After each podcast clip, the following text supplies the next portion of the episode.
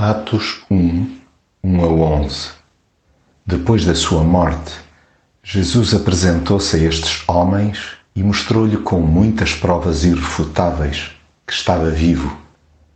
Apareceu-lhes muitas vezes pelo espaço de quarenta dias e falou-lhes a respeito do reino de Deus.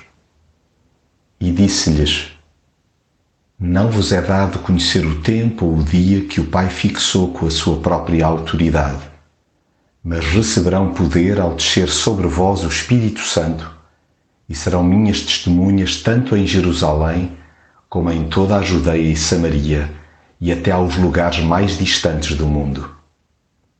Necessitamos de avivar a memória em permanência para manter bem fresco o que Jesus fez e ensinou. Há que lembrar que tudo foi preparado meticulosamente entre ele e o Pai.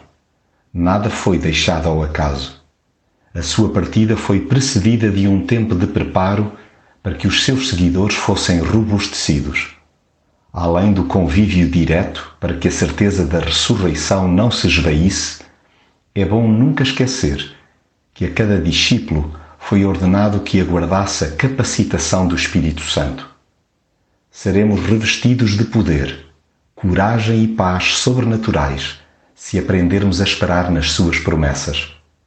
Mais do que perguntas deslocadas sobre um domínio terrestre, há que buscar a dimensão do reino que Deus quer instaurar em nós e através de nós. Sejamos testemunhas fiéis, expressando a fé através de palavras e atos, independentemente do preço a pagar.